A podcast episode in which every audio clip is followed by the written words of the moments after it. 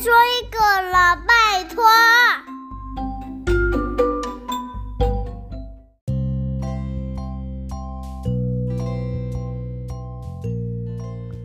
嗨，大家好，我是小飞姨姨。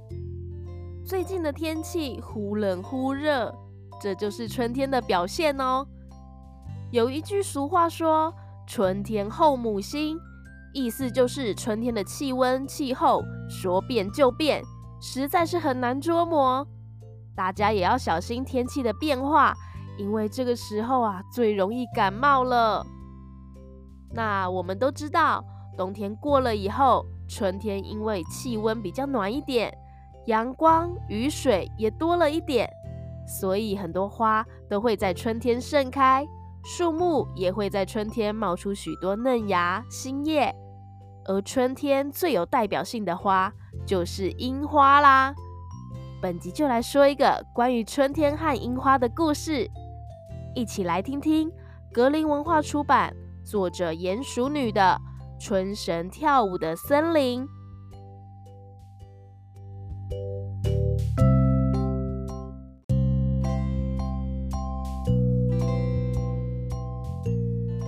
春神跳舞的森林。清晨，阿弟和爸爸搭上开往阿里山的小火车。阿弟的手中紧紧地握着一个旧旧的小袋子，里面装着一片干枯的樱花瓣。这是奶奶最宝贝的东西。她总是对阿弟说：“在山上的时候。”当我闻到青草发出清香，感觉泥土转为温暖的时候，我啊就一直在等。等什么啊，奶奶？等满月樱花季呀！等待樱花精灵唤醒沉睡的春神，让春天又回到人间呐！奶奶已经病了很久了，阿弟和他约好要一起回到阿里山参加满月樱花季，但是奶奶说话不算话，自己先走了。每次摸着这个小袋子，阿弟就会想起奶奶，这让他觉得又生气又难过。小火车慢慢的往上爬。绕过一圈又一圈的绿色山林，阿弟终于回到奶奶的阿里山。这是阿弟第一次到阿里山。阿弟拿着奶奶的樱花瓣，站在樱花树下。奶奶常说，樱花盛开的时候，就像一朵朵美丽的小红云，飞舞在山林中。但是现在阿弟看到的，却是一棵光秃秃的樱花树。奶奶，您知道我帮你把樱花瓣给带回来了吗？阿弟把花瓣放在树枝上头，想象樱花盛开的模样。这个时候，一阵风吹过来，卷起树上的樱花瓣，花瓣随风飞舞。好像一只美丽的蝴蝶，往白雾弥漫的森林里飞去了。阿弟赶紧地追了过去，他跟着飞舞的花瓣，在白雾中绕来绕去。等到雾散了，才发现自己来到了森林的深处，前面有一棵倒下来的神木，巨大的树干中间。有个又黑又深的树洞，不知道会通往哪里呢？花瓣飞进树洞中，阿弟也跟着爬了出去。越往前爬，树洞就越窄，只看见发着微光的樱花瓣直往前飞。爬了一阵子，阿弟终于爬出了树洞。飞舞的花瓣轻轻地落在了他的手心，他的身旁有一堆大大小小的眼睛，正好奇地瞪着他看。呃，这个小男孩手中拿的不是我们送给玛娜的樱花瓣吗？对耶，就是那个樱花瓣，没有错。玛娜，玛娜是我的奶奶耶！阿弟好惊讶哦，他居然可以跟动物说话哎！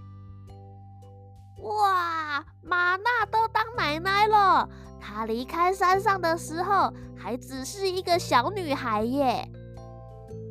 阿弟这才明白，原来啊，这些动物就是奶奶最特别的朋友。阿弟不禁地问了说：“请问你们在这里做什么啊？”山猪抢着回答说：“ 都已经三月啦，唤醒春天的樱花精灵却还没来。”满月樱花季就要取消了啦！如果冬天继续待在山上，大家都会冻死、饿死，真不知道该怎么办呐！这个时候，樱花瓣竟然发出强烈的光芒。当阿弟指尖轻轻碰触樱花瓣的时候，所有山林的记忆就像一股暖流。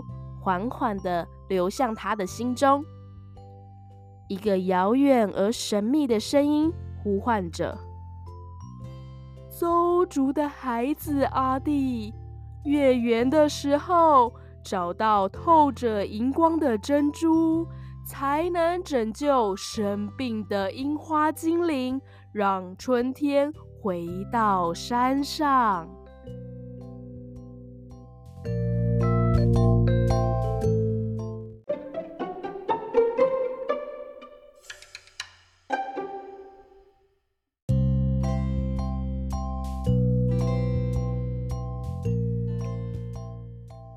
阿弟发现手中的樱花瓣渐渐消失，化成一个樱花精灵。大家担心的看着虚弱的樱花精灵，都失望的低下头，因为他们根本就不知道哪里有透着荧光的珍珠。可是阿弟却大声的说：“喂，你们一直住在这片山林里。”所有的森林和湖泊，你们都去过了。我相信，只要有心，一定可以找到的。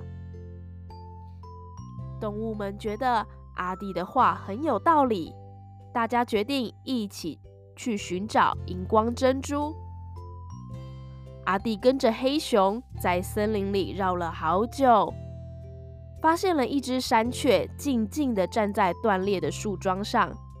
旁边散落一地的鸟巢，黑熊说：“这里本来有很多的树木，但是不知道为什么一夕之间全倒了。”看着山雀妈妈孤独的背影，阿弟觉得很难过，但是他什么也做不了，只好跟着黑熊默默地往前走。森林里的小路非常的难走。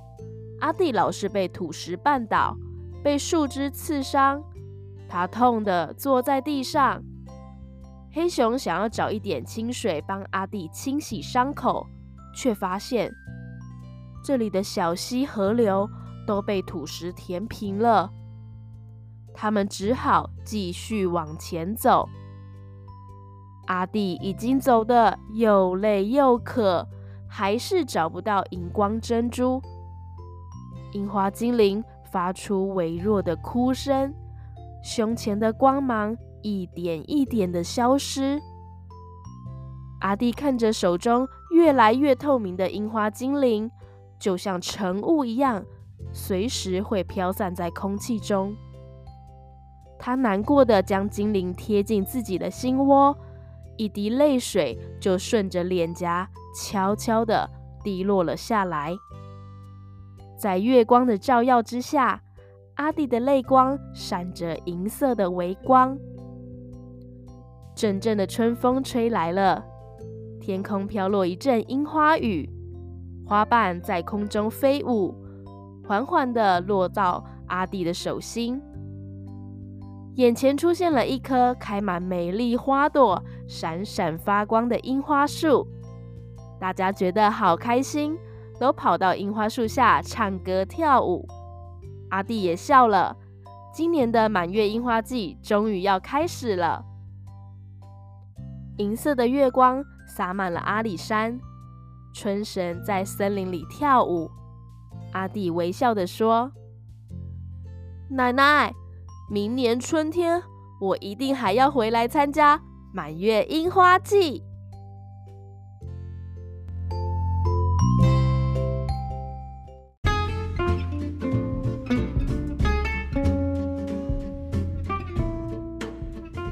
小朋友，我们透过故事发现，为什么春神会不来森林？为什么樱花精灵会生病？